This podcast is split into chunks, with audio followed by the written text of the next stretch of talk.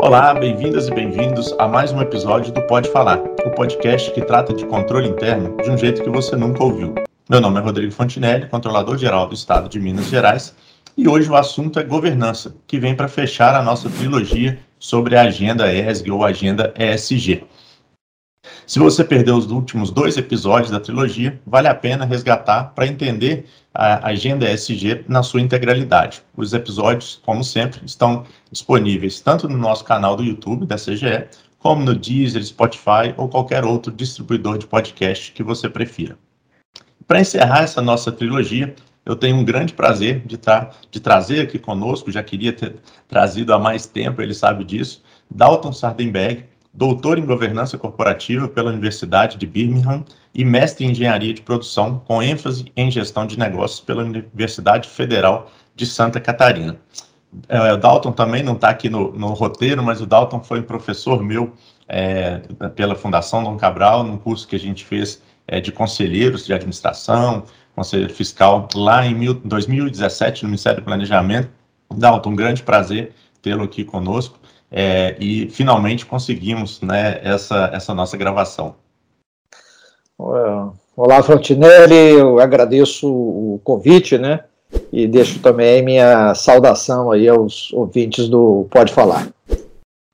Obrigado, Dalton. Vou pedir licença para resumir né, um pouquinho o seu vasto currículo. Né? Dalton ele é professor exclusivo da FDC, da Fundação Dom Cabral, nas áreas de governança corporativa, compliance e ética empresarial gestão de empresas familiares e gestão estratégica. Atualmente, ele atua como orientador técnico do programa Parceiros para Excelência, o PAEX. Já atuou em empresas como Petrobras, Sebrae, Banco do Nordeste, Bradesco, dentre diversas outras, e foi executivo no Grupo Gerdau e no Grupo Corf. Dalton, eu tenho pedido a todos os nossos convidados para explicar rapidamente né, para os nossos ouvintes o que, que seria essa agenda ESG é, e se você já quiser né, emendar é, pegando a, o G né, o de governança é, e dar uma resposta é, geral, fica à vontade também.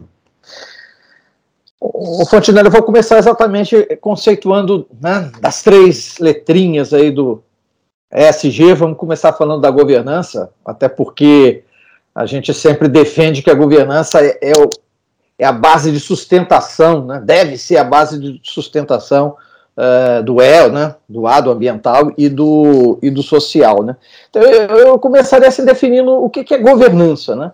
E, para mim, entre as diversas possibilidades de definição de, de, governança, eu acho que a mais relevante é que a governança ela define o processo de tomada de decisão dentro de uma organização, né? Quem que o, o proprietário, o acionista, enfim, é, ele escolhe para delegar o poder de tomar decisão no, no em, em, nome dele, né? E se a gente pegar assim as empresas de, de controle diluído, né, onde a tendência é que o dono não esteja presente, ele se afastou da, da operação, esse dono ele vai contratar então os administradores, né? E, e, esses administradores devem atuar não no seu interesse próprio, mas no interesse desses próprios acionistas. Essa é a base né, da, da razão da, da governança. Então, como é que eu alinho esses interesses dos administradores com os, os proprietários? E aí, o Fontinelli, a governança passa, então, nesse aspecto, a, a, a ter a, como base de sustentação a teoria dos shareholders, né?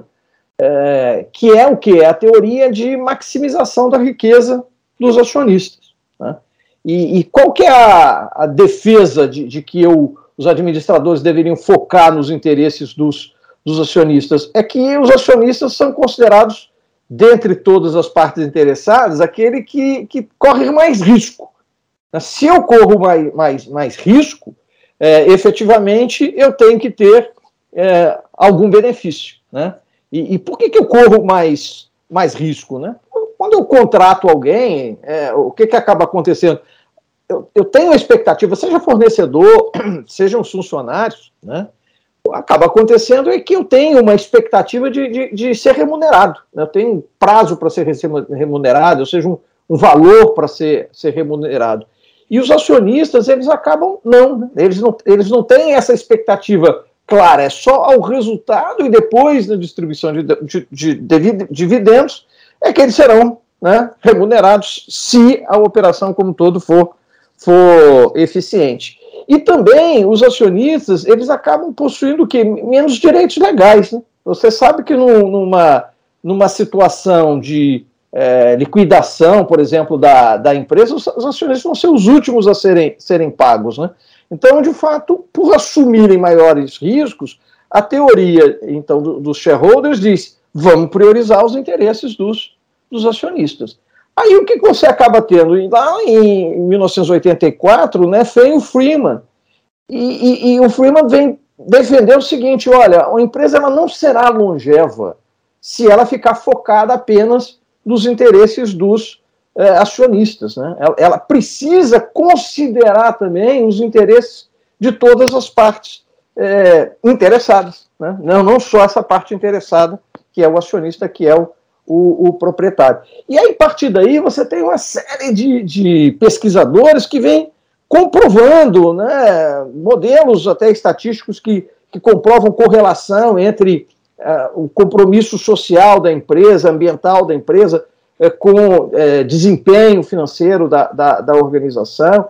Então, assim, a, a, a, lógica é que a teoria dos stakeholders ela vem, veio aos poucos é, substituindo, né? É claro que o lucro ele é uma medida de eficiência, ele é importante, ele, ele é justo, né? Que, que quem tome o risco receba o, os benefícios desse, desse risco tomado, mas eu não posso pensar só é, no curto prazo, eu tenho que pensar na longevidade da empresa e aí adicionar preocupação com esses eh, diversos stakeholders se tornou uma, uma máxima, né? E aí, é, só que naquele início, né, a gente estava falando, por exemplo, de uma empresa que basicamente os aspectos principais eram assim ligados à filantropia, no aspecto social.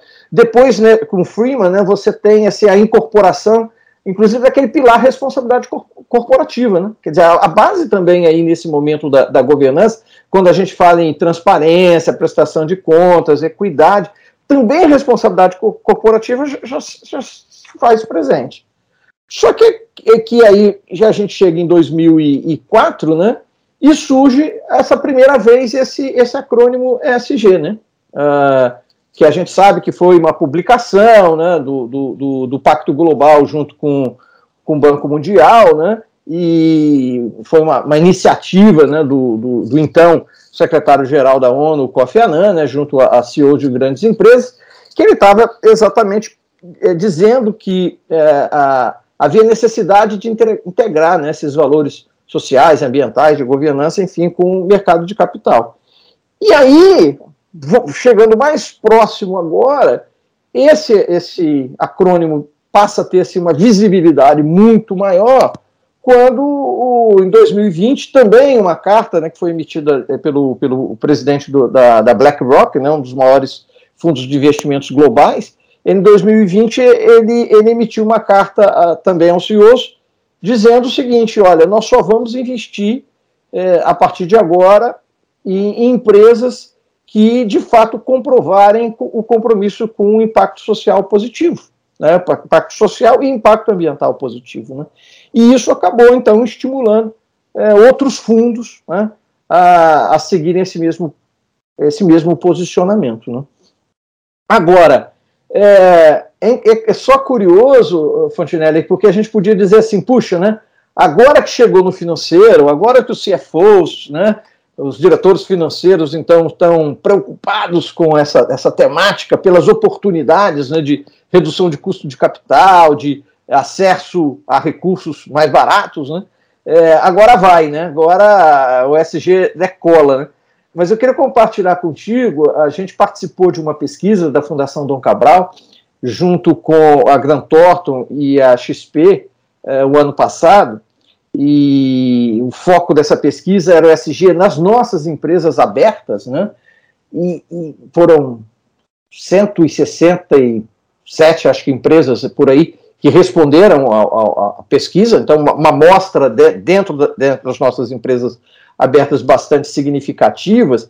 E, e uma das perguntas era: por que, que você está motivado a buscar ESG? O que, que te motiva? O que, que te leva, né? E é muito curioso que é, redução de custo de capital é, é, é, a nona razão que leva as empresas a estarem buscando ESG. Quer dizer, a, a, a, o que se percebe é que as empresas ainda não, de fato, é, incorporaram essa ideia de acessos a recursos uh, mais né, acessíveis, mais interessantes para redução do seu, seu custo de capital. Então, a, a principal, as principais questões ainda continuam muito ligadas à, à, sua visibilidade, à valorização da marca, à reputação, à atração de talentos. Então, as empresas ainda estão muito nesse campo, né?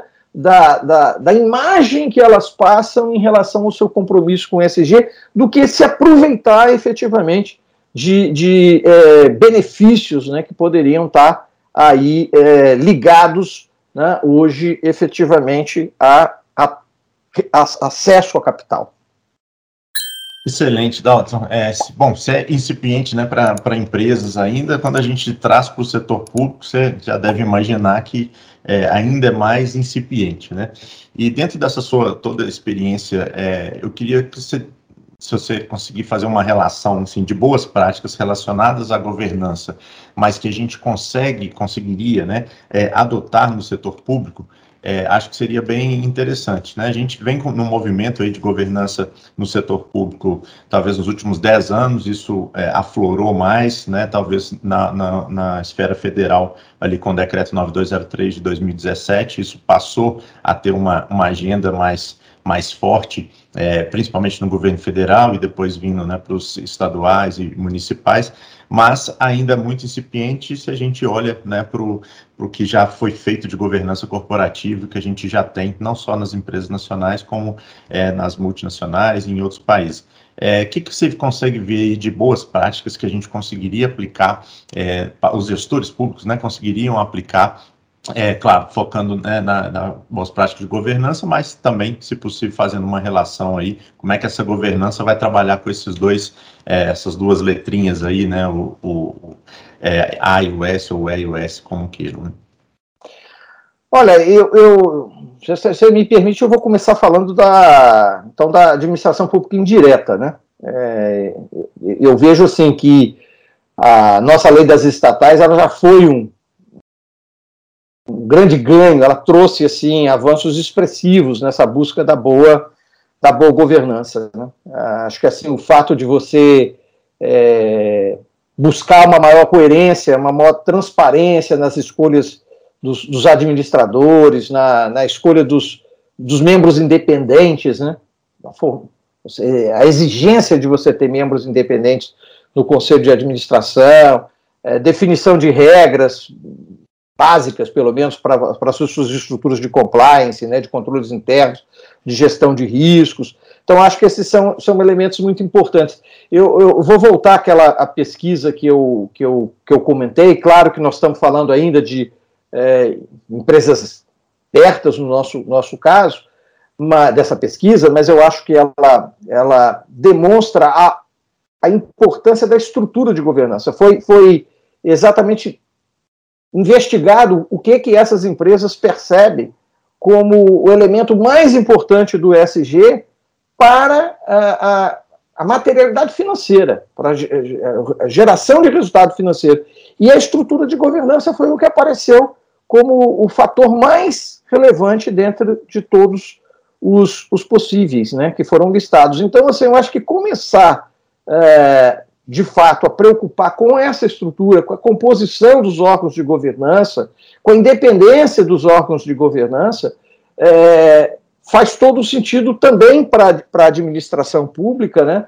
É, essa, essa valorização. Então, eu entendo que a lei, a lei das estatais, como ela trouxe esse arcabouço né, desse melhor funcionamento da estrutura de governança, voltado, por exemplo, né, para sociedades de economia mista, para as empresas públicas, eu acho que esse é o, é o foco número um que se deve, deve ter. Agora, eu, eu também queria destacar na, na lei das estatais a, a emissão da carta anual. Eu, eu entendo que quando a carta anual ela é desenvolvida assim, de maneira consciente, né? Uh, o conselho de administração, né, Fontinelli, ele acaba sendo obrigado a, a, a, se manifestar em relação ao cumprimento do propósito da ração de ser da, da estatal. E eu acho que essa deve ser sempre um, uma reflexão a ser feita. Né? É, será que constitucionalmente a minha, minha razão de ser ou é para atender o imperativo de segurança nacional, um, um, um relevante interesse coletivo? Né? Será que eu estou cumprindo esse, esse meu papel? Né? É, como é que eu estou alocando os, os, os, meus recursos? Qual é a minha estratégia para cumprir esse, esse meu papel? Né? Sobretudo de relevante interesse coletivo, que tem tudo a ver com o, o aspecto, por exemplo, de impacto social positivo, né? o, o, o que a gente chama de geração do, do valor público. Né? E, e, é interessante né, também a gente lembrar que na, na lei das, das estatais, está lá no, no, no, artigo 27, né, que, que há um requisito para que a, empresa é, estatal ela adote práticas né, de sustentabilidade ambiental e de responsabilidade social né, corporativa.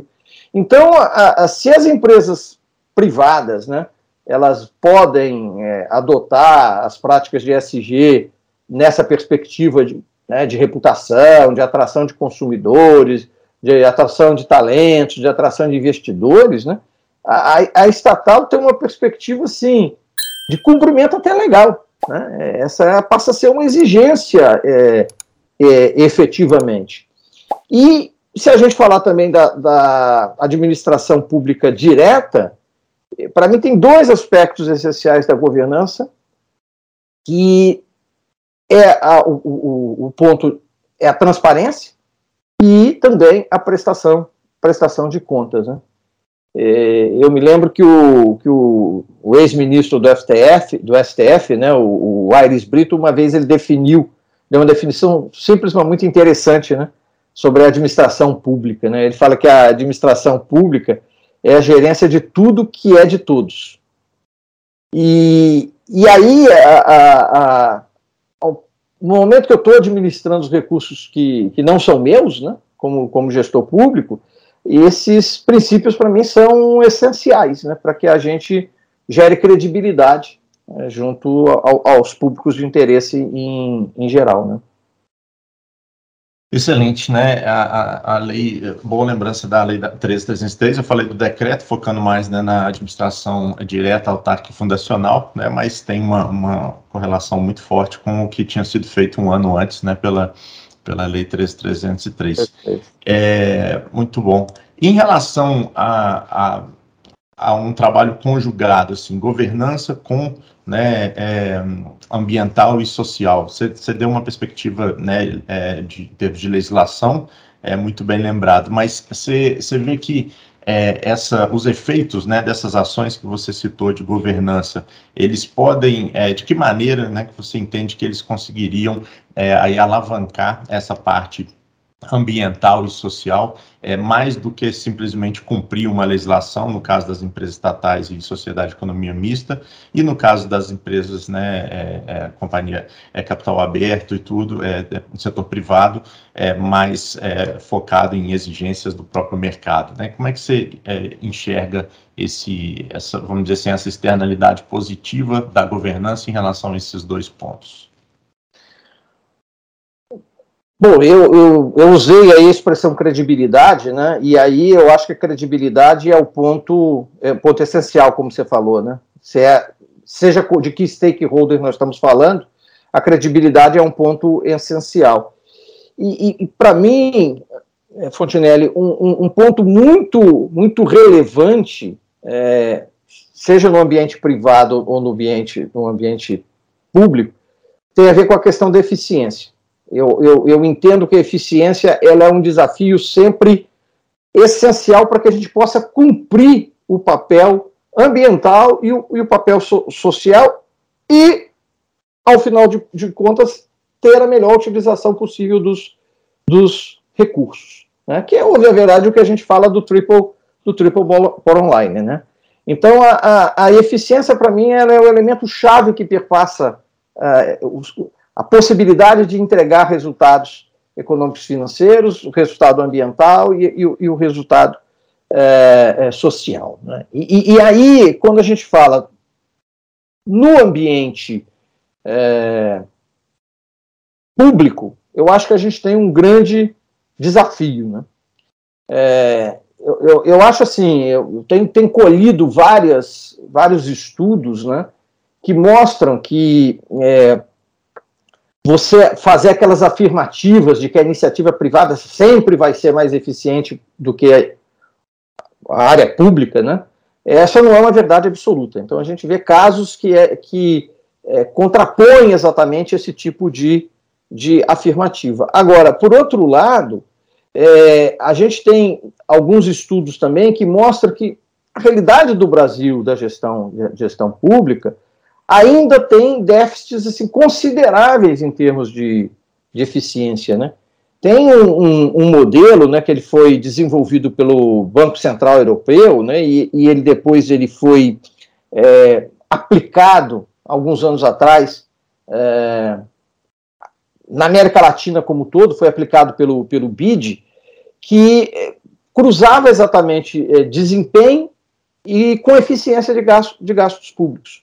E eles criaram, portanto, é, uma matriz onde o Brasil ficou no pior quadrante. Né? E aí nós não estamos comparando com países de OCDE, né? nós estamos comparando com os países da América Latina. E, e, e, nós ficamos num quadrante, é assim, junto com Honduras, com Jamaica, com Nicarágua, Venezuela, Argentina. Né? Então, veja que, que é, o desafio da eficiência ele está muito presente hoje na realidade da nossa, nossa gestão pública. E se a gente pensar que o orçamento público é o instrumento mais poderoso né, de, de, de geração de impacto social, porque se eu aloco um recurso, e pode ser até que seja um recurso humano, né? Mas se eu aloco um recurso de uma maneira pouco eficiente, eu estou deixando de, de usar esse, esse recurso para atender alguma outra demanda existente. E o que a gente tem mais são demandas né, de, toda, de todas as naturezas. Então, assim, é, eu acho que essa busca, volto a dizer, pela eficiência, ela, ela é essencial para que a gente possa cumprir o, o, o, o, nosso propósito, o nosso compromisso né, com o ambiental e com o social. É excelente, Dalton. É, infelizmente, não é só alçar a, o princípio da eficiência para é, níveis constitucionais, né? Se fosse só isso, era, era mais fácil. Né? Na prática, é, é, um pouquinho mais, mais complicado. É, Dalton, a gente fez o nosso dever de casa, né? Quando eu fui te convidar, a gente olhando seu, seu currículo e tudo, para tentar pensar nas melhores é, perguntas aí em relação ao tema, né? E a gente viu que você já atuou antes de se dedicar mais à parte é, acadêmica, é, atuou muito em empresas de grande porte. Se você fosse fazer uma, né, pudesse voltar aí ao tempo, é, o que, que, você acha que poderia ter sido feito diferente, levando em conta né, essa agenda que está tão fortemente agora é, sendo demandada das empresas? O que, que você é, teria, né, caso você é, fosse fazer algo diferente, né, que você talvez tivesse tido uma oportunidade lá atrás, se já tivesse com essa é, agenda SG tão forte aí é, no, no, nosso mundo contemporâneo? Aí?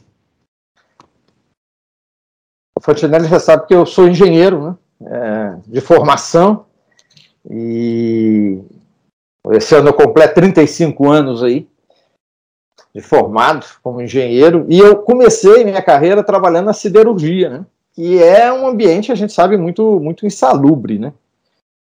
É, era, era, uma, era uma época assim que você ter chaminé soltando fumaça era era um símbolo assim de progresso, de um de emprego, né? No fundo, no fundo isso isso fazia esse presente nas, nas cidades, né? Ainda mais nas cidades pequenas e, e, e, de médio porte, né? E eu me lembro que logo que me formei, eu, eu fui fazer um estágio na Alemanha, exatamente na, na área de siderurgia, né? E vivia-se, era uma cidade pequena, cuja empresa siderúrgica era a principal geradora de renda ali da, da, da localidade, né? Mas o que, que, acabava acontecendo é que é, esse tipo de aciaria, né, que era de forno elétrico, ele gerava é, barulhos assim, poluição sonora muito, muito forte. E o que, que aconteceu? Para mim foi uma primeira experiência muito interessante, porque a Associação de, de, de Moradores ela fez um, uma pressão muito forte em relação à, à, empresa, para a necessidade que a empresa já se justificava, não, nós estamos aqui é, trabalhando em relação à, à, redução de emissão de gases, em tratamento de água, né? Tinha um belo rio que banhava ali a, a cidade e tal. Então a, a, empresa argumentava isso e a associação de moradores dizia: olha, não, mas nós temos um problema de poluição sonora que precisa ser é, resolvido. E, e, houve uma pressão tão grande em, em, relação à empresa que a empresa, nesse período que eu fiquei lá, ela teve que investir para cons construir né, é, é, uma barreira é, em torno, criando assim um monte mesmo de, de terra em torno de toda a, a, a ciaria, que era a melhor forma de você é, minimizar aí a, a, a poluição sonora. Então, para mim, foi um primeiro uma primeira aprendizagem muito é, importante de como que a sociedade civil organizada, né, apesar dela ali ser a principal fonte de recurso, queria paralisar a, a operação enquanto a situação não fosse, fosse resolvida. Então, esse foi um primeiro, uma primeira aprendizagem para mim né, é, é, que eu trouxe sob esse ponto de vista da, da relevância de, da sociedade civil organizada. Depois, já no Brasil, já trabalhando, enfim, né, em, em, em Minas Gerais, né, foi meu primeiro emprego, então, uh, na, na siderurgia, é, eu confesso que eu participei de um projeto né, que, no fundo, me gerou uma certa frustração. O que, que aconteceu? Eu, eu tinha um chefe, Fontinelli, que ele era uh, uma pessoa muito visionária, né? E ele acreditava muito na, na tecnologia, na, na inovação, é, como uma forma de transformar a, a vida das, das, pessoas. Né? E, de, de, e, da empresa, efetivamente, também ser mais eficiente. Falamos tanto de eficiência aqui, da empresa ser mais eficiente. E ele foi buscar uma, uma tecnologia que tinha sido criada, desenvolvida lá na, na África do Sul, que era uma, um substituto para a produção de carvão vegetal da maneira assim tão artesanal que a gente encontra até nos dias de hoje, né? E a gente sabe que o carvão é um, é um elemento assim, essencial para a redução do aço, né? E, enfim, e a, e a, produção do carvão vegetal é muito insalubre. E essa tecnologia, o que, que ela faz? Ela, ela retira praticamente o contato humano com, com a produção né, porque você tem uma torre, a, a madeira chega, né, ela é transportada até, até, até o alto, e aí, de uma, uma queda gradual, gravitacional, você vai transformando né, a, a madeira em carvão e ela sai, então, na parte inferior, já, já pronta, por, tra, transportada por correias, enfim. E na época ele fez um trabalho muito interessante porque ele patrocinou um fotógrafo que fez um, um ensaio sobre as condições de vida dos, dos, dos carvoeiros, né? Chamava exatamente isso, o, o livro de fotografia é, era o, Os Carvoeiros. E a ideia é que ele pudesse sensibilizar os alemães, sensi, na, na utilização do investimento nesse tipo de, tec de tecnologia. E ele também buscou é, órgãos para financiamento, linhas especiais de FINEP, de BNDES, enfim, para tentar viabilizar esse, esse projeto. E, infelizmente, depois de análise financeira, o projeto não, não, foi, não foi em frente. Então, assim, para mim foi um, um, um choque né, de realidade. Eu estava muito empolgado com essa possibilidade, né? de ver é, como é que você equilibra né, o, o, trabalho mais digno humano, né, você promove o trabalho mais digno humano, e, e, como é isso tem que ser de maneira rentável. Então, e, e isso não, essa equação não, não se fechou. Então foi uma grande, uma grande é, frustração. E a gente vê né, que passado aí é, enfim, mais de 30 anos que eu me envolvi lá nesse, nesse projeto lá atrás, a gente vê, por exemplo, focado ainda nessa questão do carvão vegetal, é, poucos avanços. Os avanços são muito tímidos, as melhorias das condições são muito tímidas. Né? A Minas, a gente sabe que é o maior produtor de carvão vegetal, né? são aí, dizem que tem mais de 20, mil trabalhadores hoje envolvidos em, em, na produção de, de, carvão vegetal, e se a gente acompanhar na, na, na imprensa, é, a gente vê assim, muitas denúncias ainda, infelizmente, de trabalho infantil, de trabalho escravo, né? É, com uma tecnologia que já foi desenvolvida tanto tempo, tempo atrás e que até hoje não se, não, não se viabilizou. Então, assim, eu era um engenheiro e início de carreira, não tinha nenhuma condição de ter feito nada é, de diferente, né? Mas para mim ficou a crença, ficou marcado a crença da importância da inovação e, e da tecnologia é, na transformação para o cumprimento né, dos nossos requisitos hoje ambientais e, e sociais. É, é, a inovação, é a tecnologia, para mim, a grande alavanca para que as empresas, para que a sociedade né, como, como um todo, possa avançar nos aspectos é, de impacto social e ambiental positivo. Né? Excelente, Dalton. Até é bom você falar em inovação, que eu esqueci de, de falar antes, né? Você lançou aí é, pela Fundação um e-book Inovação, o motor do ESG, né? Está disponível lá no site da, da Fundação, então queria deixar também essa dica aí para os nossos ouvintes. É, Dalton, antes de passar a palavra para suas considerações finais, queria te agradecer enormemente aí por ter né, cedido um espaço aí da da sua agenda lotada por, por aulas, pesquisas, etc., na Fundação. É um grande prazer tê-lo aqui conosco. É, e um grande prazer atualmente ser né, seu colega lá na, na Fundação No Cabral. É, aprendemos muito aí com você e aí é, já fica de antemão esse agradecimento. Prazer estar aqui com, com vocês, né, Fontinelli? É, queria, se possível, deixar aí uma, uma, uma última palavra, uma última mensagem né, para aqueles que nos ouvem, né, sobretudo uh, os nossos gestores públicos. Né? É, eu, eu, eu, vejo, Fontenelle, que a gente é, vive num país né, onde a gente sempre teve aí uma, uma abundância, né, é, sempre se vangloriou de, de sermos um país com abundância de recursos naturais. Né? E, infelizmente, a, a exploração né, desses recursos não foram suficientes até hoje para a gente gerar aí uma distribuição de riqueza um pouco mais equânime. Né?